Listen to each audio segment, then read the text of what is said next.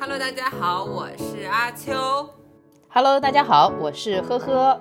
欢迎收听同频共振今天我们迎来了同频共振又一次的返场嘉宾。对返场嘉宾，这个场返的有点久，为什么呢？七七，say 个 hi 呗，跟我们。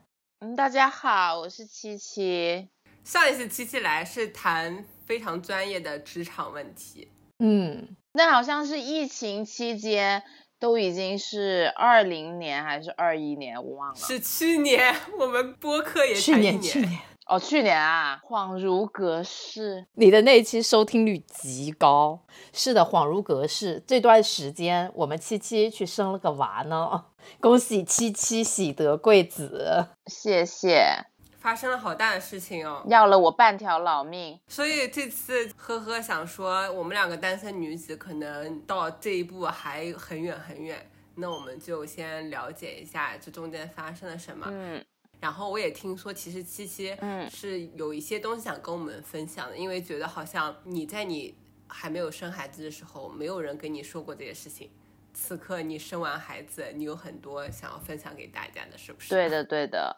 那好吧，那我们就从头开始吧。拿出我们的文案啊，来，首先我们会分三个阶段提问题，这一次是有 round down 的。哎，你这话说的好像我们以前没有 round down 一样，过分了啊！以前我们两个还是比较天马行空，因为七七嘛，对吧？来了，必须必须啊！嗯，备孕阶段，我就想问了，是什么时候让你觉得是时候做妈妈了？我觉得年纪到了吧，然后我觉得两夫妻决定要小孩，好像我可以等，可是我的子宫等不了呀，因为我的子宫在老化，你懂吗？尤其是我有子宫肌瘤的问题，所以我就觉得身体的硬件让我觉得决定要小孩，那我得赶紧开始尝试，因为我也不知道这个过程会多久嘛。所以我是三十五岁怀上的孩子，算是一个可以成承担要小孩的年纪。所以其实你跟你的丈夫结了婚之后，把这个生小孩提上日程了，是不是？不是，我们一九年结婚的，然后结完婚我们没有立刻要小孩，因为我当时觉得我不 ready，可能经济上不 ready，或者是我刚搬来伦敦，要融入这个社会，或者是工作上我需要时间来上轨道。当时又遇上了疫情嘛，所以我是过了两三年才开始决定要孩子。第三年，我帮你记着，一九年你去那边的，哦，对二零二零、二零二一，然后二零二二年就是年末怀的，对，预产期是在八月，我觉得是自己 ready 了，而且我觉得刚结婚，我们两个人觉得没必要立刻要小孩，因为需要一段时间来适应对方或者适应这个婚姻生活，享受这个两人世界。等到你觉得两个人是可以磨合完成的，因为可能有些人结完婚没两年又离婚了，对吧？所以我们当时是这么决定，就是真的是适合在一起了，结完婚之后我们再要小孩这样子。所以其实，因为我感觉你已经步入了一个比较成熟的年龄阶段嘛，所以你们是两个人关系稳定了，经济稳定了。工作稳定了，身体基本上已经差不多的阶段了，开始要对准备这个事情了，是吧？对，那我觉得还是非常理性的。我其实非常奉劝女孩子们做一个理性的思考，在生小孩前，因为我以前也听说过很多人先上车后买票的。是最不 OK 的一件事情。哎哎，但我觉得其实条条大路通罗马嘛，因为我三十五岁生，确实你就要多做一些检查，比如说唐氏综合症，你的风险就会嗯变高嘛。孕期糖尿病的几率就是会比二十几岁的时候怀孕的风险大。嗯嗯，所以你的身体机能确实是没有二十几岁生的时候这么好，当然这个也看个人体质，对不对？所以我我觉得二十几岁生小孩有二十几岁生小孩的好，三十几岁或四十几岁生也有它的好处，这样不生也有不生的好处。分享一个故事给大家。我有个朋友，他最近就有宝宝了，嗯他准备结婚，但还没有正式结婚。嗯他有这个消息的时候，他有打电话问我的建议嘛，然后我用一个非常单身女子的观点问了他两个问题，我就问你人生规划中有没有想要小孩？第二个就是你在去夫留子的情况下能不能养得起小孩？我觉得我问的这两个问题非常的单身女子的思路。对我不知道现在如果是你的话，你会跟我这个朋友怎么说？因为他知道这个消息，他也不确定要不要。首先我会问他说想不想要小孩。就是跟有没有丈夫、结不结婚这都没有关系，就是你的人生规跟划。规划也没关系，因为你可能规划三十岁生小孩，可是你就二十八岁怀上了呢，对吧？因为但是如果你规划三十岁生小孩，可是有些人他就是要备孕五年、七年，他都怀不上呢，也要看你的身体机能，还要看缘分的嘛，对吗？它就是一个各种事情要凑在一起才能发生的一个事情，所以我觉得是想不想要小孩，不是说你现在要不要小孩。我我觉得其他的很多问题都是可以克服的事情，比如说结不结婚啊，或者这个男的跟你适不适合呀，最终是你自己要生一个小孩，你自己要做这个决定，你要不要做这件事情。这不就是我问他的第一个问题吗？对，因为即使有老公，你结了婚，你生了小孩，那你也可能离婚呀，对吗？嗯，这就是我问他的第二个问题。我感觉我猜中了标准答案。对，那在备孕当中的话，有什么糖尿病啊之类的并发症吗？在怀孕的过程中，还是说你在备孕的过程中有检查？没有，是这样子的，我是自然怀上的，所以我也很幸运，因为很多人备孕过程中会去做很多检查，有的没的，我都没有。嗯，而且当时其实我知道我是有子宫肌瘤的，可是因为疫情期间，我已经好几年没有去做过检查了，这也是我的问题，所以我也不知道我肌瘤状况是什么状况。很幸运的怀上了，这是我的第一胎嘛，也是。我觉得如果是以前的我，就像我那个朋友，如果他没有结婚，他有这个情况，我可能说，哎，就还是不要好了，嗯，关系还没有 ready。但是这次我问他第一个问题，你人生有没有想要小孩这个事情，就是我听说很多人备孕这件事情其实很难，不是所有人一下就怀上。对，是的，我确实也从我身边的朋友听到，好像有人之前是流产过，或者有人很难怀上，对去做那种人工的方式。所以我发现原来有个小孩其实也挺不容易的。因为我觉得这是一个生命嘛，所以你不能就是把它当做一个工作问问题来讨论。对，因为它是一个生命，不是说哦这个项目我不做了，明天还有一个项目。嗯，如果你给了他这个建议说哦，那你就不要好了，然后可能他后面一辈子都怀不上的话，那就是可能你他会回来怪你，对吗？对对对，这个重大的决定我不能给他这样的建议，我只能让他自己决定。因为没有人帮你养小孩，也不会有人去承担万一你生不出来的后果，所以这种事情没有任何人有资格给你去 suggest。对对对好，那我们现在迅速的到孕中期间，嗯，我想问一下，因为怀孕十个月嘛，在这漫长的时间里，你的心态有没有发生过任何变化？我觉得我很快我的心态就变化了，在知道我怀孕之后，因为我是一个高风险孕妇，因为我有七颗子宫肌瘤，然后我有一颗是十一厘米大，所以我跟一般人比起来，我是比较难怀孕的，可是我又自然的怀上了。然后呢，我是有很高风险会流产的，就算我能生出来，我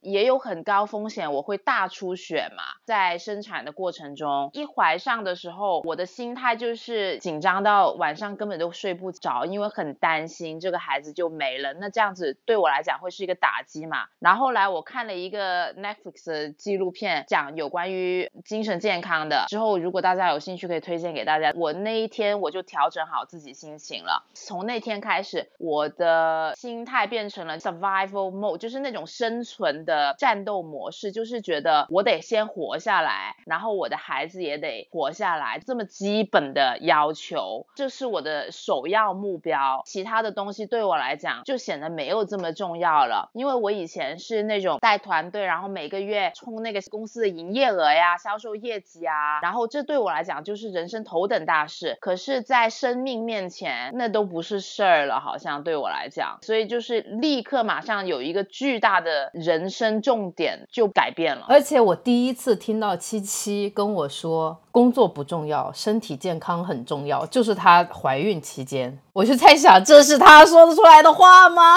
就是他是一个很卷的一个人啊。就是有一次，好像我又在跟你 complain 工作上的一些事情，然后你就说，如果真的那么不开心，然后让你身体也不舒服的话，其实你不缺这份工作。你第一次哦，没有说你给我起来，face it，也没有给我打鸡血。就是因为突然间，当你的医生告诉你说，哦，你这个风险很大，然后呢，因为我生孩子的时候剖腹产，我失血两公升血，一个人体就四点几公升的血，我就一半的血都没了，所以我真的差点变成了一个植物人，或者是死掉，whatever。真的觉得在生命面前，很多的事情都不是事，对我来讲。对不起，我好好奇，七七你的 MBTI 人格是什么呀？我不记得了，E ENTJ 我记得，但我 definitely 已经变了很多。那个时候是我没有结婚、没有生小孩前做的测试嘛，对吧？你们知道吗？就是你们俩现在在讨论生孩子问题，我这个问题丢出来，我没有预估你们会给我这种回答。我的预估是，哎呀，我要当妈妈了，一个生命在我肚子里慢慢长大，我好憧憬。你们真的是在把它当成一件事情来处理。首先，我要活下来，我要保住我的命，对，保住我孩子的命，我要处理什么样的问题？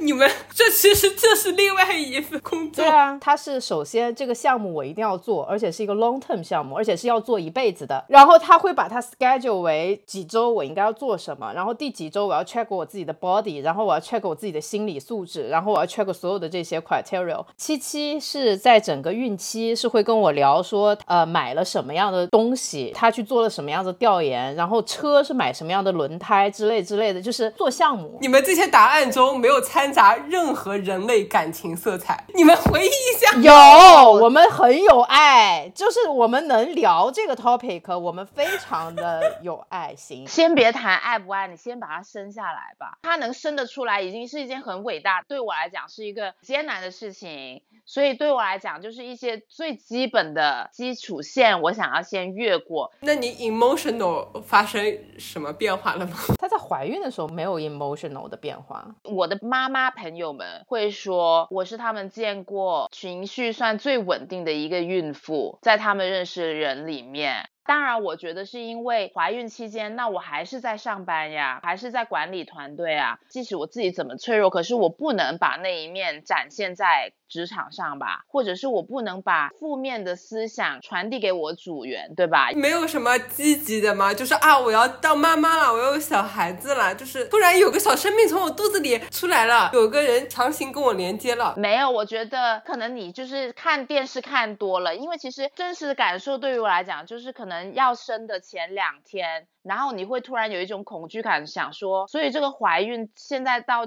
怀到现在，现在是一个要马上 Go live 实现的一个事情，，对，它是一个真枪实弹的事情了，将要发生。因为怀孕其实它从头到尾都在你的肚子里面，你也看不到它，对吗？不是电视剧里不是会有，哎呀，他踢了我一脚，胎动好吗？你还给我拍过？对，有胎动，可是也看人嘛，对吗？怀孕过程当中，我其实会经常 cue 她的情绪，然后我就说你有那种看到一个小拳头 biu 出来的时候，你哗流泪吗？他说没有。她有一次看小朋友翻身，拍照还拍视频给我看，嗯，我就问他，我说那个时候你有没有非常感动，然后觉得你要 record 下来？你说嗯还好吧，非常冷漠的一个孕妇，你知道吧？我是一个很 tough 的女人，OK，首先这样讲，我是那种我外婆过世了，可是我一滴眼泪都没有流的人，就是我不是一个非常 emotional 的人，好吧，所以我才觉得就不能把你电视上看到的东西，然后或者是你认为的东西，就觉得哦，每一个女人都会这样子，因为每个女人都是不一样的人。这就是为什么我要找七七过来聊这个东西，我要让你们看到另外一面。这只是 E ENTJ 人格真实的怀孕状态。只是一个人而已，我不代表所有人，而且我可能是极少数的那种人。我们来聊下一个问题。下一个问题就是，我想了解一下你的身体发生了什么变化。我们都知道你那个肚子嘛，就越来越大。对，然后我想问一下，肚子越来越大会不会给你生活造成什么困扰啊？我特别好奇，孕妇就是肚子越来越大的时候要怎么睡觉呀？首先这都不是重点，前面三个月我是每天吐十几次的人，吃什么吐什么，喝水也吐。嗯，我大概就三个月吐了差不多起码两百次有吧，几百次吐了。对，孕吐，前面三个月呢，我就是疯狂的吐，吃什么吐什么，喝什么吐什么，所以我变瘦了，体重是比孕前还掉了，因为我把我所有能消耗的体能都拿来制造这个婴儿，与此同时我又疯狂的吐，我吃不进别的营养的东西。与此同时要上班，对吧？当时我的工作可以让我在家办公，但是前面三个月而已，在家办公，可是我的工作效率只有我怀孕前的大概百分之十到二十左右吧。上班八个小时，开会前后一直在吐。吐完了去开个视频会议，然后你下了视频会议或者是中间，然后你又跑去吐。这种吐是像我们，比如说像喝酒喝多了吐，还是那种反胃的吐，还是疯狂喷射出来的吐？甚至有时候你站起来刚要往厕所跑，已经来不及，它就这样喷泉一样喷出来了，恶心到干呕是吗？没有，就把你胃里面所有的东西都吐出来了，包括你喝过的水啊啥的。然后没有的话就是黄疸水嘛，对吧？在这种情况下，你的人呢是无法正常运作的，就是精神萎靡嘛。但与此同时，如果你要上班，这就是一件非常非常艰难的事情。怀孕前三个月你是不能告诉别人的。你是怀孕前三个月吐吗？还是怀孕第二到？我是七八周开始吐，还是九周开始吐？我忘了。你是后面一点点开始吐。对对对，反正就是你前三个月不能告诉你的同事、老板，因为国内外都是这样子，因为你就怕你到时候孩子没了，可是你又告。诉了一堆人你怀孕了，你又要再去跟别人解释说哦这个孩子没了，对你来讲是一个精神上的打击，对大家你的家人来讲也是一个精神上的打击，所以大家都不知道你怀孕，是不是因为三个月之前孩子都不是特别稳定，对他流掉的几率是高的嘛，就是你要自己默默忍受一切，与此同时你的工作效率变低了，可是你又不能告诉人家为什么，你懂吗？这时候可能人家会觉得哎呀你的工作上的表现没有。之前好了呀，等等等等，所以它对女人来讲，它是一个艰难的事情，这是身体上的变化。我给单身女子们打个比方，让大家更了解一下这种情况，就是你失恋了，然后你还要工作，不是，这是你宿醉了，你天天都宿醉，然后你天天都得正常工作，因为失恋而宿醉，失恋算个啥？生完孩子的女人什么都没事。对，anyway，后面中段的孕中期的三个月，我觉得算是比较平稳、比较轻松一点，肚子没有这么大。对我来讲，我是刚好中间三个月就不吐了，但是你依然上班的效率肯定没有之前的百分之一百这么高的了。对一个很在乎事业的女性来讲，你心有力什么心什么而力不足，心有余而力不足。对对对对对对对，所以对你的自信来讲，它会是一个打击，因为你对自己有要求，别人对你有期待，可能对有些职场上的女性来讲是一个打击，这样子到。最后面孕后期的三个月，肚子很大了呀，行动也不方便，肚子很大。我走二十分钟到顶了，我超过二十分钟我就开始腰酸背痛，难受的要死，就走不动，你懂吗？我想问一下，这种感觉是在身上绑一个铅球的感觉，行走的感觉吗？你腰什么头啊？呵呵，你又没生娃。我学过运动解剖学和孕产修复，所以我告诉你不是的。嗯。因为它除了小朋友的重量，还会有全身上下，还有羊水，还有胎盘，各种各样的重量。所以我的小孩子呢，出来说三点五公斤，那加一个胎盘，加羊水，我也不知道，可能不科学啊。你算个五公斤好了，那你这五公斤就一直背在身上，很难受。每一天你都背在身上。怀孕之后，我再也没有睡过整觉了，因为晚上就会一直醒，你的五脏六腑都被挤到别的位置去了，你的膀胱被挤压很小的空。空间，所以你就是一直得上厕所，晚上，而且你必须侧睡嘛。中后期怀孕的时候。就是腰酸背痛，而且是这样子的，人体的那个脊柱为什么它没办法躺下来？人的脊柱是一个有曲度的，也就是说它的骨盆它是会被这个胎儿的重量给压的这样凹过去的，所以这就是为什么它一躺下，它的腰会负重，所有的重量都会压在它的脊柱这一节上，就腰椎上，腰椎会非常非常大的压力。走的话呢，它的整个骨盆也是受到了极大的压力的，然后连接骨盆的就是髋关节、两个大腿骨，脚呢会肿，是因为。它所有的力量不是全都压在他的骨盆还有髋关节上面吗？他的血液是完全不流通的，所以他下半身应该会经常水肿，这个是一定会发生的。对，已经太 overwhelming 了，我不要生小孩了。而且那可能还有腹直肌，你的所有的肌肉全都会被拉开，不仅仅是说你的表层的皮肤，表层的皮肤可能会长这个所谓的妊娠纹，也就是肥胖纹。对，它里面的筋膜全都会被撕裂。这个是一定会面对的问题。对。所以你的身体结构其实就是整个的背，它是一个不一样的身体结构，所以你的身体是承受很多，精神上又承受了很多。那我想问一下，你在遭受这么多精神、心理压力、身体的一些不太让人舒服的变化，这整个过程中，你有后悔过怀孕吗？还是说，哎，我好幸福呀，我要怀孕，我要生小孩？没有，因为你没有什么时间心思去后不后悔的这件事情，因为他觉得这个项目一定要做，所以他没有后悔。你都已经洗湿了头了，你就得把澡洗了，对吗？就是这么个广东话是这样讲，就是这么样一个事情。对，但是我是一个很特殊的例子，因为我不是在国内怀孕的，我是在国外。那我的家人和我大部分的朋友都在国内，虽然我在伦敦也有自己的好朋友，发小也在这边，可是呢，毕竟大部分的亲朋。好友都在国内，国外就只有我老公一个人。基本上每天的话，那我老公又是个英国人，过程对我来讲是相对孤独的。因为比如说，人家会说啊，那你怀孕想吃什么，对吧？我怀孕想吃的东西，那在这边都买不到呀。就比如说，我想吃我的潮汕小吃，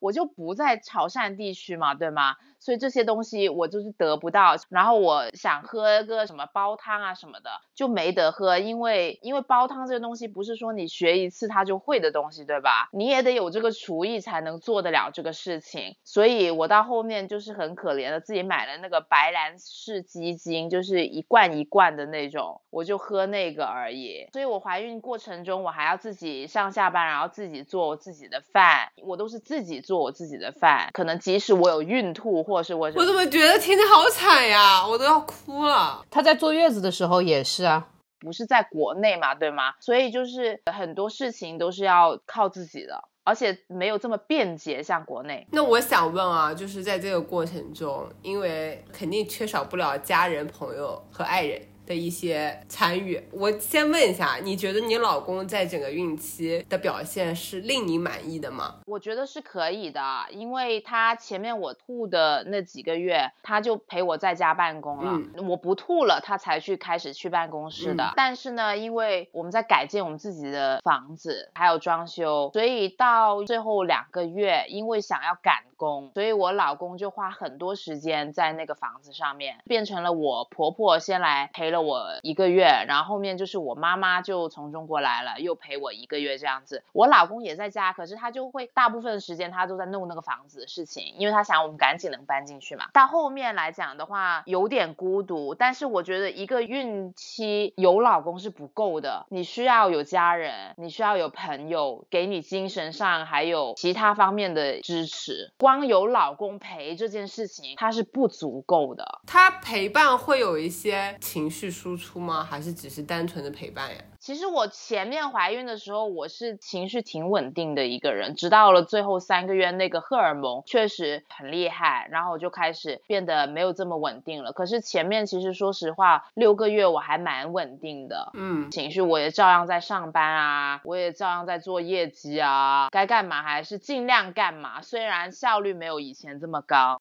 怀孕过程离不开工作，还 KPI 类，要赚钱呀！你看，让我们的听众感受一下事业女性的怀孕过程是多么不一样。我听下来，我感觉就是，首先别生小孩，其次如果生小孩，还是就在国内生好了。还有就是很瞎的一件事情，就是为什么你会写叫生产疼吗？这是一个常识啊，不不不不不，no no no no。我为什么会问？是因为最近我正好就是见了一些朋友，他们也刚刚生完小孩，我问他们。你们疼吗？他说不疼呀。我说他怎么会不疼？然后他说他们很早就打了那个无痛，因为在国内生的嘛。嗯。有的女生还说没有什么感觉，就是生下来，然后导致他们觉得生小孩很容易，想生第二胎，你知道吧？我告诉你，当有人问我。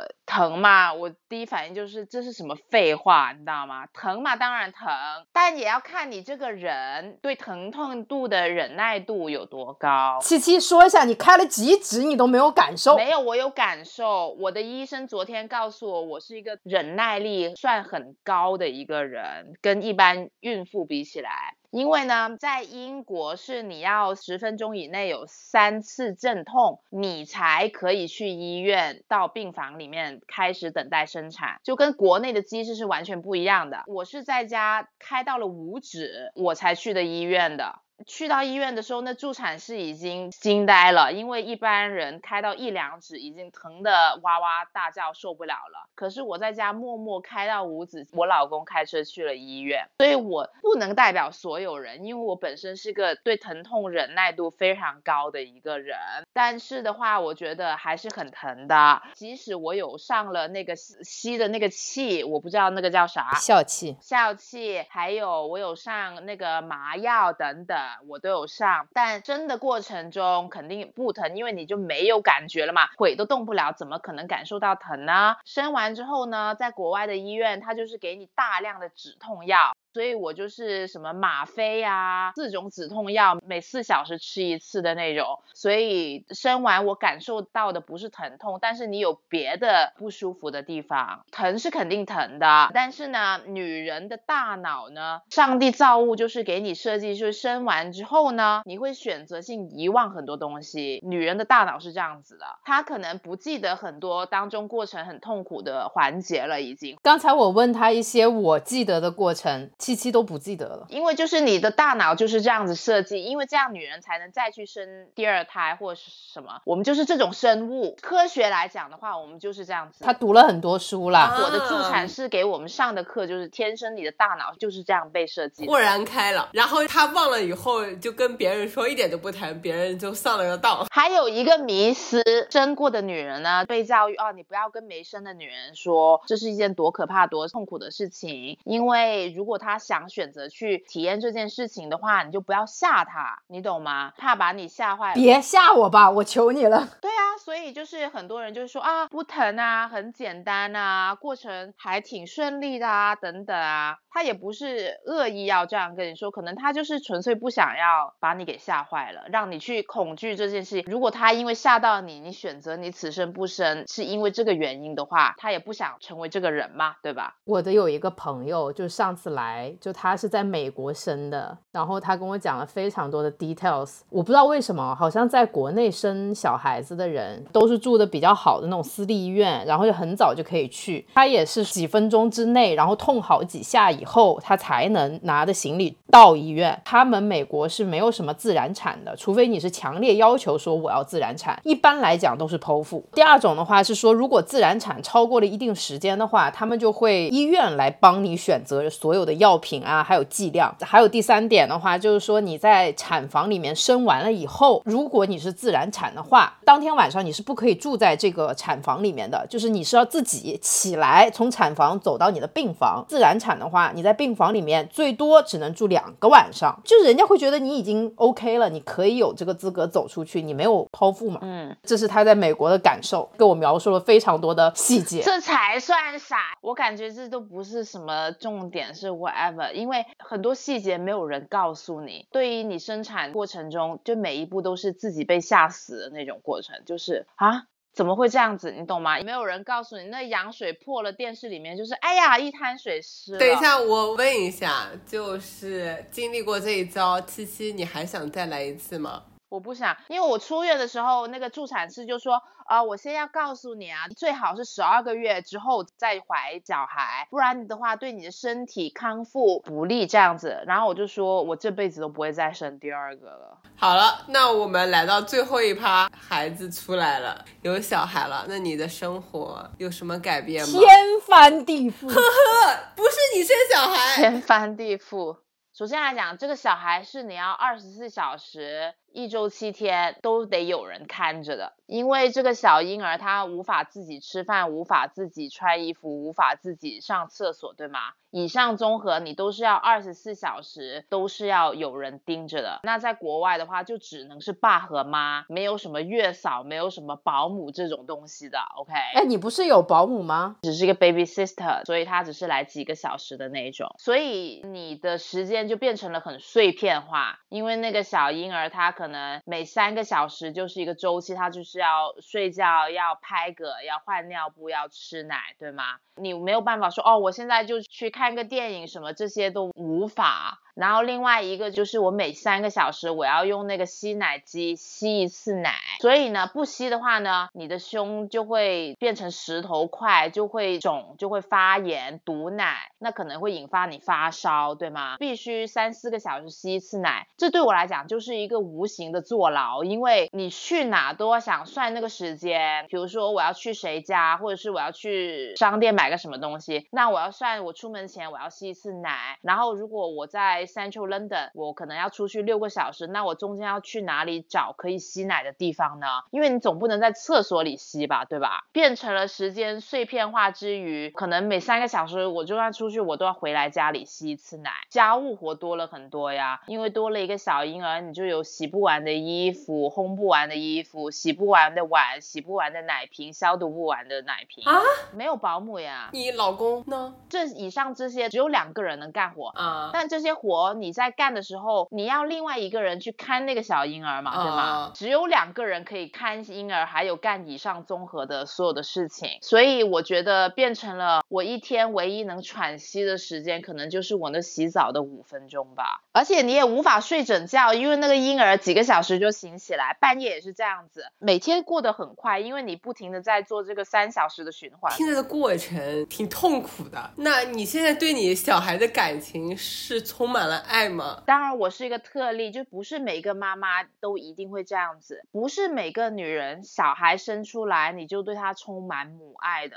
科学上或者是医生也是这么跟你讲的，这是女人对自己的要求，还是对自己的一个虚幻的一个期待，或者是别的人对你的一个期待，就觉得你应该充满母爱。但是确实是很多妈妈生出来之后，嗯，她无法跟她的小孩造成一个立刻的联系，你懂吗？就是 bonding，她是没有的，所以或者是很弱，妈妈本人也要花一两个月才能建立起来这个关系。但如果这个时候你生出来你没有女性朋友来看你，或者是你自己的家人，就会觉得，哎呀，你为什么跟你的小孩不亲密啊，或者是什么样子？你问这种问题是对那个妈妈本身很脆弱的神经上又给她制造了更大的压力。对我听完，我觉得虽然你们把生产的过程说的非常的理性啊，一二三四。但是因为理性，所以才会觉得不容易，行吧？好吓人啊！因为没有人帮你啊。好的，好的，七七，你至少还有十八年。听完整个过程，就是怀孕、生子、掐人中，真的是我应该不会要小孩，这辈子好可怕。真的是手心出汗。Me too, 那好的，咱们今天就聊差不多了，来口播吧。啊、收听同频共共振播客，请去小宇宙、网易云音乐和 Apple Podcast，然后跟我们联系，请呃小红书、微信、微博搜索同频共振。让我送他回家。听说你也曾经爱上过。